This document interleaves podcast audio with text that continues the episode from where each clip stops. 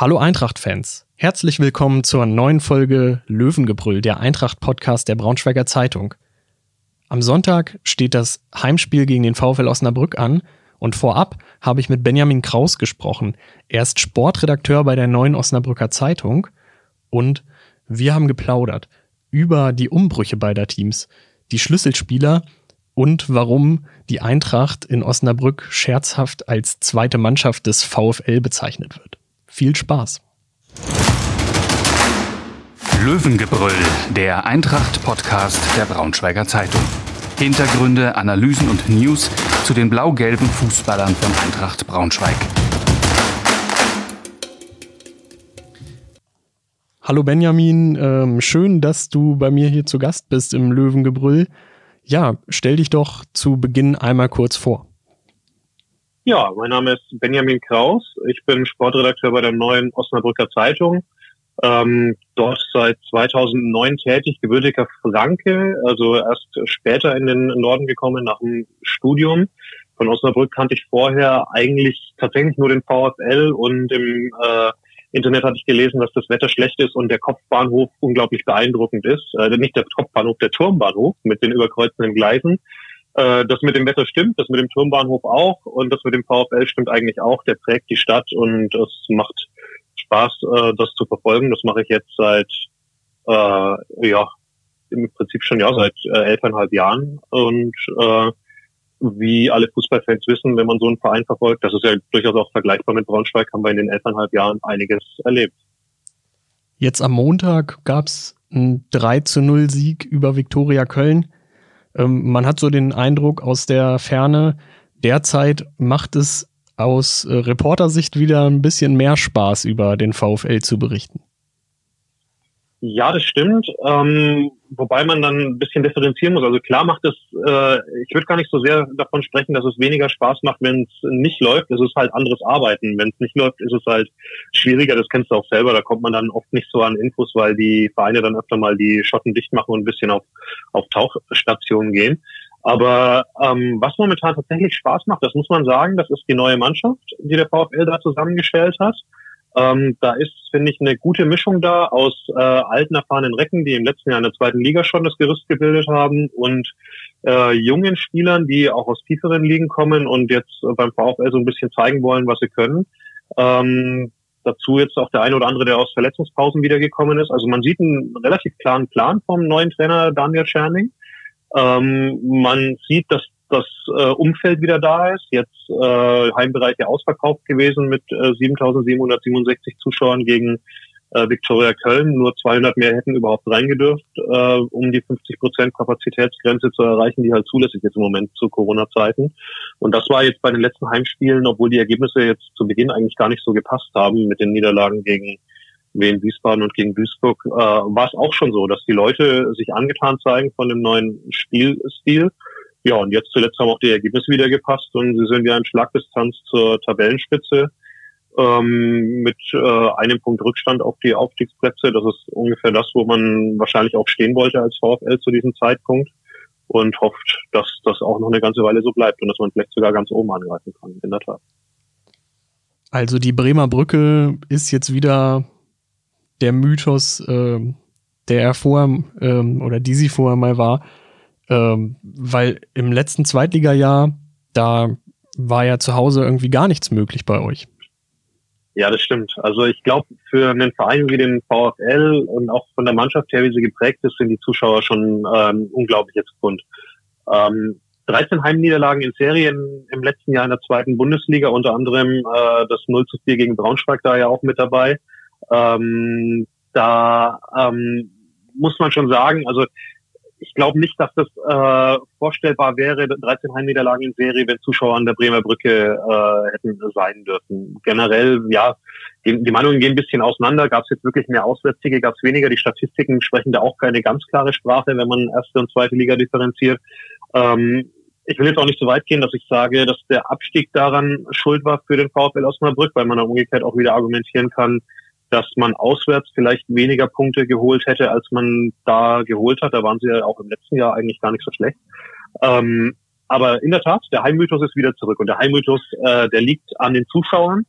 ähm, die in diesem kleinen, engen Stadion einfach äh, einen unglaublichen Lärm und Stimm äh, eine Stimmung fabrizieren können, die dann auch ein Stück weit seines, seinesgleichen sucht in, in Fußball Deutschland mit dieser, ähm, ja, man kann fast schon sagen, äh, Bestand, äh, muss man sogar so sagen, bestandsgeschützten Ostkurve, die äh, nach heutigen Maßstäben von DFL und DFB eigentlich viel zu nah am Spielfeld steht, aber einfach deswegen da stehen bleiben darf, weil sie halt eben Bestandsschutz genießt, weil das Stadion irgendwann mal gebaut worden ist. Das macht Atmosphäre, ähm, ist dann einfach auch mh, schon ein kleiner Vorteil zu Hause und auch ein Grund, warum äh, ja viele viele Fans aus Osnabrück Stadt und Land gerne den, den VfL besuchen. Und dadurch ist jetzt auch eine äh, ja so eine Art Heimstärke wieder hergestellt worden. Natürlich auch äh, jetzt äh, am Montagsspiel äh, Anfang dieser Woche mit dem zusätzlichen Flutlichtfaktor, wobei das ja auch zwischenzeitlich mal ausgefallen ist, also auch wieder eine spezielle Geschichte, die dieses Spiel geschrieben hat. Aber Bremer Brücke unter Flutlicht äh, natürlich immer speziell und die Leute sind sehr froh und dankbar, dass wir das wieder haben dürfen. Du hast den Umbruch beim VfL schon ein bisschen angerissen.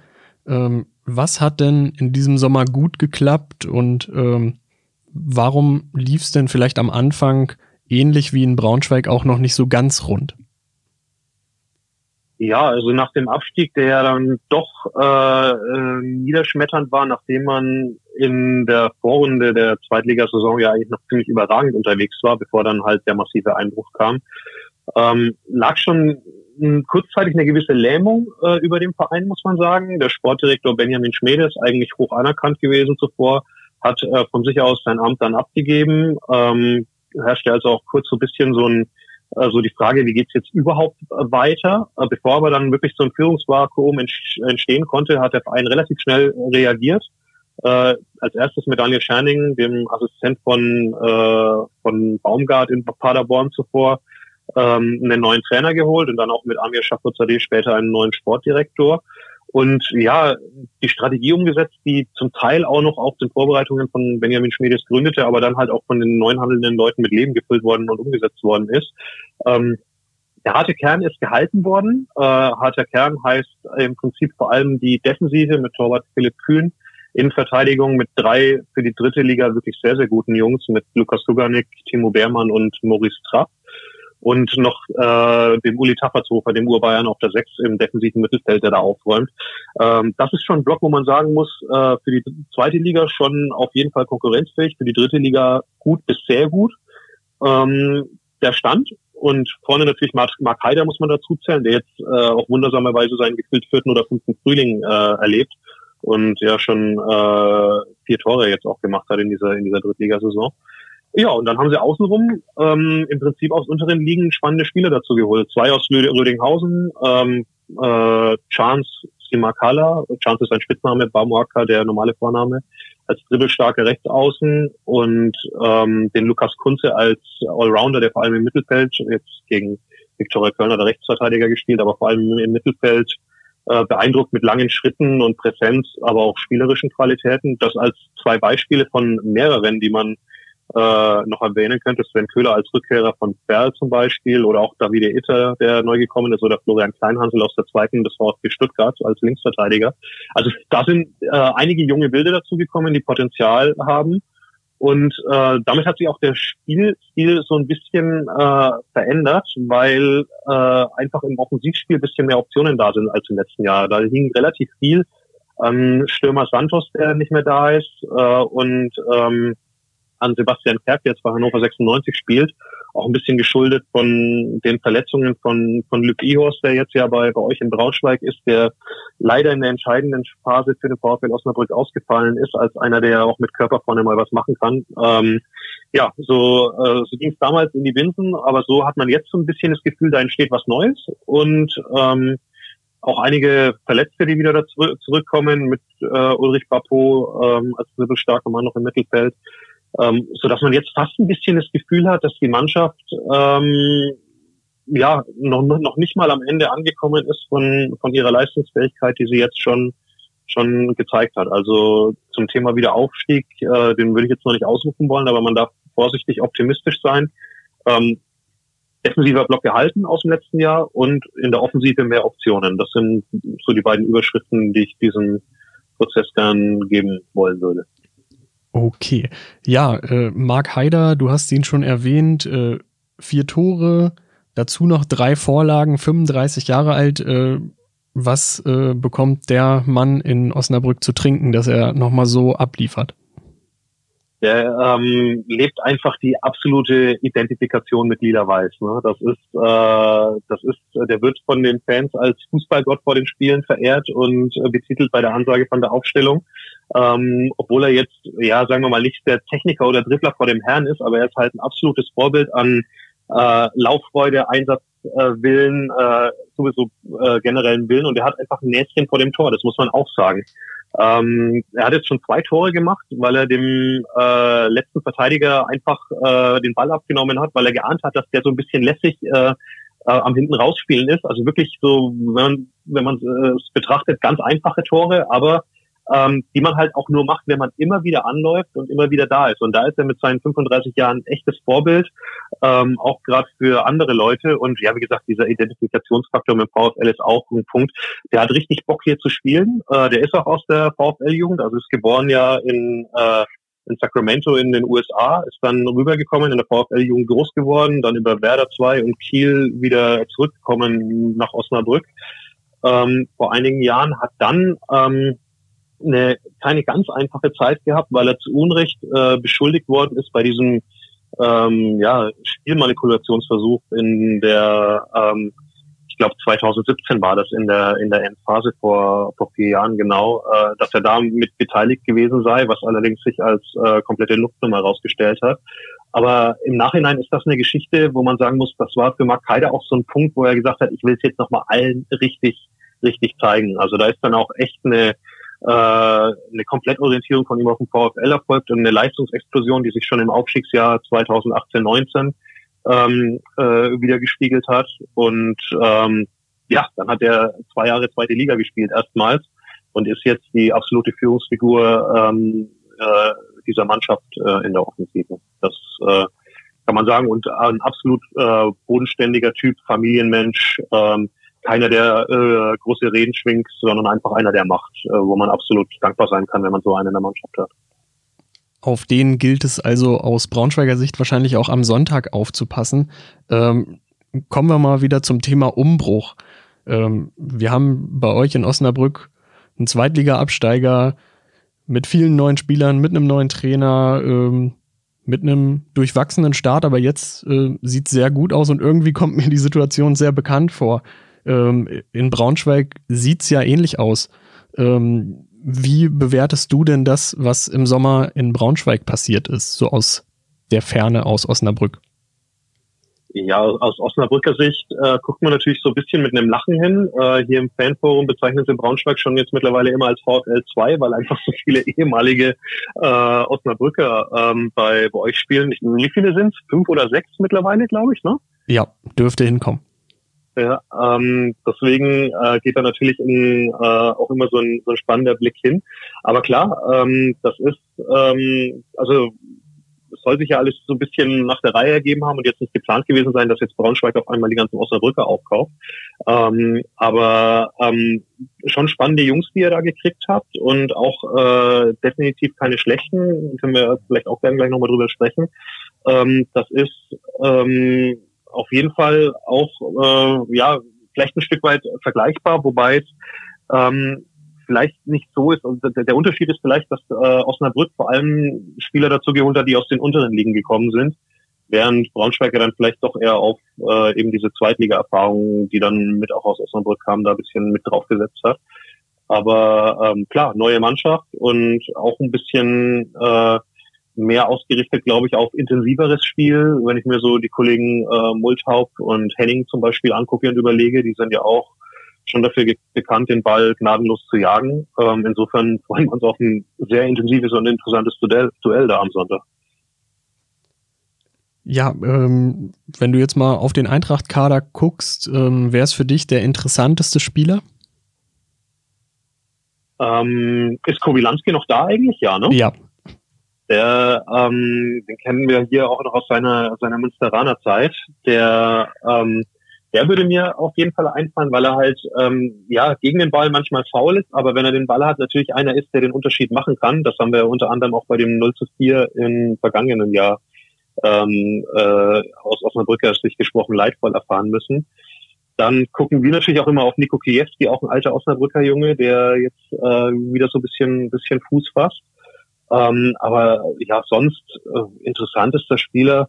Ich bin selber in der äh, in der Kreis Klasse ähm, äh, sowas wie eine richtige Neun, also ein Mittelstürmer. Und deswegen habe ich natürlich eine gewisse Sympathie für Luke Ihorst, für seine Spielweise, wie er mit dem Körper vorne reingeht ähm, und äh, die Bälle behauptet. Also bei ihm erinnere ich mich immer so an, als er kam von Werder Bremen 2 ähm, zum VfL und die erste Trainingseinheit gemacht hat. Gleich gegen Timo Beermann, einen gestandenen Zweitliga-Verteidiger, der ersten Zweikampf beim Auftakttraining, da es gleich richtig gekracht und beide lagen am Boden. Und ich habe mir gedacht, so, yo, äh, da ist auf jeden Fall ein Junge, der weiß sich zu wehren und hat äh, definitiv Potenzial. Deswegen würde ich wahrscheinlich sogar sagen, Luke Ihorst, äh, interessantester und spannendster Spieler, ähm, dem man wünschen muss, dass er fit und körperlich stabil bleibt, weil dann hat er definitiv Potenzial auch für, für weiter oben als die dritte Liga. Der fehlt wahrscheinlich am Sonntag, genauso wie zwei weitere Ex-Osnabrücker, äh, Benny Giert und, ähm, und Basti Müller. Aber so ein bisschen äh, paar Querverbindungen wird es wahrscheinlich auf dem, auf dem Feld dann geben. Ähm, wen von, welchen von diesen vielen Spielern, die dann im Sommer die Seiten gewechselt haben, hätte denn der VfL vielleicht sogar gerne gehalten oder äh, bei wem gab es dann aus der, der Fanszene vielleicht sogar ein, das weinende Auge, dass der Spieler dann den Abflug nach Braunschweig gemacht hat? Hm, ich glaube tatsächlich, dass, äh, dass viele gedacht haben, dass es cool äh, gewesen wäre, wenn Igors geblieben wäre. Ähm, ich habe ja gerade schon gesagt, der ist ähm, in der im letzten Drittel der Saison hat er im Prinzip komplett verletzt gefehlt. Ähm, für den VfL war das ein schon entscheidender Punkt, weil er ähm, eben diese Körperlichkeit vorne äh, verkörpert hat, die so gerade in der Endphase dann auch so ein bisschen ein äh, bisschen gefehlt hat, zumal der Junge Potenzial hat und hier aus der Ecke kommt, äh, aus Osterfeine, das ist bei, bei, bei Fechter. Ähm, da war also auch äh, Identifikation natürlich dann auch äh, von Seiten der Fans in Bezug auf ihn äh, da. Ähm, da lag es, glaube ich, auch nicht am, am Willen von beiden Seiten, dass, äh, dass er geblieben wäre, aber ich könnte mir vorstellen, dass der Braunschweig vielleicht ein bisschen mehr Möglichkeiten gehabt hat, ihn, ihn dann auch unter Vertrag zu nehmen, zumal auch da die Perspektive natürlich, natürlich gut ist für den Jungen. Ähm, aber äh, irgendwie im äh, Schlechten von Osnabrück weggegangen ist tatsächlich keiner der Jungs. Ähm, auch also Brian Henning hat hier immer abgeliefert ähm, mit Laufstärke, mit komplettem Fokus, äh, mit äh, seiner Art und Weise nie aufzugeben und alles reinzuschmeißen und auch nach dem verlorenen Zweikampf immer wieder aufzustehen und hinterher zu laufen. Ähm, Maurice Multhaup hat hier sehr viele verschiedene Positionen gespielt, hat vielleicht dadurch dann auch ähm, nicht unbedingt ähm, ja die Möglichkeit gehabt, sich so richtig zu entwickeln in der Mannschaft im letzten Jahr. Deswegen ähm, fällt es mir immer so ein bisschen schwer, seine seine Leistung wirklich jetzt äh, unter einem äh, unter einem Fallbeil so zu bewerten. Also das äh, ja die beiden Jungs ähm, das sind die Verträge mit dem Abstieg ausgelaufen und dann waren sie halt auf dem Markt, aber es ist nicht so, dass äh, ja, dass die jetzt äh, aus Osnabrück weggegangen sind und der VfL gesagt hat, okay, wir haben äh, ja sind eigentlich ganz froh, dass die weg sind. Also das ist definitiv definitiv nicht der Fall gewesen. Okay. Ja, äh, ich glaube, andersrum gibt's ja sogar auch einen ehemaligen Braunschweiger im Osnabrücker Team, ähm, Omar Traoré, hat mit der Braunschweiger U19 hier den DFB-Pokal oder den DFB-Pokal der Junioren in Berlin damals geholt. Mhm. Der wird vielleicht auch verletzt fehlen, tatsächlich. Das ist noch nicht so ganz klar. Er war jetzt zumindest am, äh, am Montag gegen Viktoria Köln nicht mit dabei. Der hat im äh, Landespokalspiel am Dienstag vor einer Woche gegen Atlas Delmenhorst sich ein bisschen am Oberschenkel was getan. Äh, den hat er sich dann gehalten, ist äh, raus. Ähm, wurde zwar kommuniziert vom Verein, dass es nicht ganz so schlimm ist, äh, die Oberschenkelverletzung. Ähm, man hat damit geliebäugelt, ihn vielleicht sogar wieder in den Kader zu nehmen jetzt für Viktoria Köln. Das war dann aber nicht der Fall, er war gar nicht mit dabei. Ähm, und jetzt muss man halt gucken, weil äh, ja Lukas Kunze hat jetzt auch rechts verteidigt, hat äh, das auch ganz gut gemacht. Es besteht jetzt nicht den unmittelbaren Zwang, ihn wieder aufzustellen. Aber was man sagen muss, der hat äh, ähm, sich hier ganz gut eingefunden. Im ersten Spiel ist er direkt vom Platz geflogen, ganz am Anfang. Rote Karte, unglücklich, aber kann passieren. Ähm, muss er im Prinzip fast auch hin äh, an der Stelle äh, in Saarbrücken. Das war ähm, ziemlich wildes Spiel, das der VfL in Unterzahl ja dann doch noch gewonnen hat. Dann äh, hat er im DFB-Pokal gegen Werder Bremen noch gespielt, eine sehr gute Leistung gebracht, muss man sagen. Und nach seiner Sperre auch in der Liga wieder, äh, wieder abgeliefert auf der rechten Seite. Also ähm, das ist mit Sicherheit einer, der, ähm, der sich auch noch gut ent entwickeln kann in der Mannschaft. Aber wie gesagt, aktuell dann fraglich, ob er, ob er wirklich spielen kann ähm, jetzt am Sonntag. Dann kommen wir doch mal zum Spiel. Eintracht Braunschweig gegen den VfL Osnabrück, das ist ja eigentlich ähm, Tradition pur. Die schärfsten Duelle gab es wahrscheinlich so rund um die Jahrtausendwende. Ähm, es ging oft auch dann um die vorderen Plätze. Ähm, welchen Stellenwert glaubst du hat dieses Spiel bei den Fans beider Vereine? Ja schon einen, einen sehr hohen. Ne? Also für, für den VfL fangen jetzt ja sowieso die, äh, die niedersächsischen Derby-Wochen an, kann man sagen, ähm, weil nach dem VfL, äh, nach dem Braunschweig-Auswärtsspiel dann auch direkt das Heimspiel ansteht gegen den SV Meppen. Das sind auf jeden Fall für Osnabrück zwei große Spiele. Die Rivalität mit Braunschweig ist, ist, ist immer da, ist greifbar. Man hat sich auch äh, ja auch in, den letzten Jahren immer mal wieder getroffen und einige legendäre Duelle auch geliefert. Das 0 zu 4 aus Osnabrücker Sicht haben wir angesprochen. Ich erinnere mich auch an äh, in der dritten Liga an ein, ich meine, es waren 4-3 Auswärtssieg, ein unglaubliches Spiel äh, bei euch, äh, bei euch im Stadion. Freitagabend. Ähm, genau, Flutlicht ja. und äh, Riesenstimmung und äh, wilde Aktionen auf dem Platz. Also ähm, das ist schon äh, definitiv ein Highlight-Spiel für, für alle Beteiligten, nicht nur für die, äh, für die Mannschaft. Die Querverbindungen machen es natürlich auch besonders, ähm, aber auch für die Fans, die da ja schon äh, eine ja hoffentlich weiterhin auch gesunde äh, Rivalität pflegen und das dann auch gerne pflegen dürfen. Mit was für einer Partie rechnest du? Du hast schon gesagt, ein intensives Spiel, da sind wir, glaube ich, einer Meinung. Ähm, auf was wird es ja. vielleicht am Sonntag ankommen? Also es wird wahrscheinlich unglaublich viele Zweikämpfe geben im Mittelfeld. Das ähm, allein, was ich äh, an äh, Ex-Osnabrückern bei euch in der Mannschaft vom Spielstil kenne und das dann äh, vergleiche mit dem äh, Spielziel, den der VfL Osnabrück jetzt pflegt, mit äh, schon intensivem Pressing, äh, muss nicht immer in vorderster Linie sein, aber dann Mittelfeld äh, Pressing auf, auf jeden Fall. Generell ein äh, Stil, der darauf angelegt ist, dass man selber Fußball spielen möchte, also gerne auch den Ball hat und gerne gestalten will.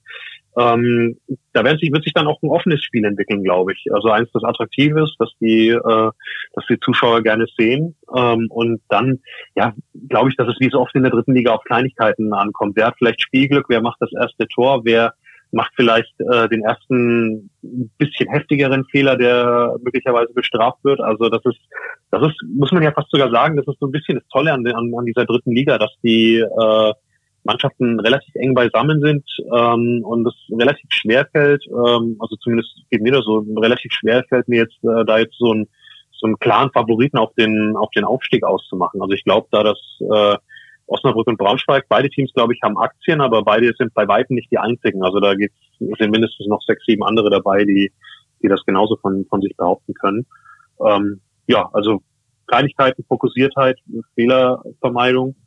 Ähm, ich könnte nicht sagen, wie es ausgeht. Das ist alles drin, glaube ich. Ja, du sprichst es schon an. Äh, die Top 8, die wird wahrscheinlich bis zum Schluss um den Aufstieg kämpfen, genauso wie die Teams ab Platz 11 äh, bis zum Schluss dann gegen den, den Abstieg in die vierte Liga kämpfen. Ähm, ich traue auf jeden Fall sowohl der Eintracht als dem VfL so nach dem nach den letzten Leistungen zu, da lange oben mit dabei zu sein, aber natürlich ein bisschen Glück muss dabei sein, wenig Verletzte, vielleicht nochmal den ein oder anderen ähm, glücklichen Transfer im Winter und dann dürfte das für beide eine, eine spannende Saison werden. Ja, also Punkt für Letzte ist natürlich ein äh, sehr entscheidender. Also das ist äh, zumindest aus Osnabrücker Sicht auch ein Punkt gewesen, der mitentscheidend war für den Abstieg, weil einfach wichtige Schlüsselspieler gefehlt haben. IOS äh, habe ich angesprochen. Da gab es aber auch noch ein paar mehr. Ich denke da an Etienne Amenido, der, äh, der einzige ist, den wir im letzten Jahr haben. Okay, wenn man Bafono dazu zählt, aber der war ja auch die ganze Zeit verletzt. Ähm, äh, Amenido jetzt zu St. Pauli gewechselt. Ähm, dann äh, ja, gab es noch zwei, drei weitere Ausfälle, die Osnabrück echt wehgetan haben. Und jetzt äh, ähm, ist zum Beispiel auch einer wieder zurückgekehrt, den ich auch gerne ansprechen möchte, können die Braunschweiger Fans auch gerne darauf achten, wenn er spielt. Eigengewächs zum VfL, Sebastian Klaas. Äh, der hat auch das komplette letzte Jahr fast gefehlt. Ähm, ein sehr ja dribbelstarker Mittelspieler mit einem guten Auge, vor allem mit dem ersten Kontakt, den sich so in die Räume reinzulegen, dass er halt ähm, dann am Gegenspieler vorbeikommt. Ähm, das sind äh, schon Punkte, die entscheidend sein werden. Also wenn der Junge mal eine Saison durchspielen kann, glaube ich, ähm, ist das äh, ist das eine echte Waffe. Hat leider immer ein bisschen Pech, Pech gehabt. Ich glaube auch nicht, dass er, äh, dass man bei ihm jetzt irgendwie von Verletzungsanfälligkeit sprechen kann, sondern er hat einfach in den letzten Jahren ein bisschen Pech gehabt und ist oft ausgefallen. Jetzt dieses Jahr, ich glaube hier dreimal auf den Tisch, kommt er super durch und ähm, da, glaube ich, äh, wird in der Tat einer der entscheidenden Faktoren liegen, ob ähm, dass die Teams, äh, vor allem gerade wenn ich auf den VfL gucke mit der Achse, die ich vorhin äh, angesprochen habe, die ist zwar gut, aber die ist, äh, wenn da jetzt zwei, drei von den Jungs äh, wegbrechen würden, sähe es auch schon wieder ganz anders aus. Ähm, deshalb, ähm, ja, das wird auf jeden Fall ein entscheidender Faktor sein, was ja immer in der dritten Liga, dass man da mit seinen Schlüsselspielern durchkommt. Ähm, wenn das gelingt, äh, dann dürften die Aktien für beide Seiten auf jeden Fall steigen. Du hast eben gesagt, du vermagst nicht zu behaupten, wie dieses Spiel dann am Sonntag ausgeht. Traust du dir trotzdem einen Tipp zu? Das wäre nämlich auch schon meine letzte Frage an dich. Wie geht das Spiel am Sonntag aus? glaube, dass es äh, wild wird, interessant für alle Zuschauer, egal auf welcher Seite sie stehen und äh, würde jetzt einfach mal äh, demgemäß auch auf ein äh, ja, torreicheres Spiel, ohne dass es jetzt zu extrem wird, tippen und sage 2 zu 2 unentschieden. Ich wäre sogar mit 3 zu 3 irgendwie im Rennen, habe ich so im Gefühl. Ja, wäre noch nicht schlecht. Dann nähern wir uns auf jeden Fall dem, dem 4-3 äh, fast schon an und äh, ja, beide Teams äh, bleiben auf jeden Fall im Rennen. Da können wir uns jetzt mal drauf einigen. Okay, dann vielen Dank für deine Zeit und ähm, ein schönes Spiel zwischen der Eintracht und dem VfL Osnabrück. Wünsche ich auch. Äh, an alle draußen genießt es äh, und bleibt dem Fußball treu. Bis bald. Mehr Podcasts unserer Redaktion finden Sie unter braunschweiger-zeitung.de slash podcast.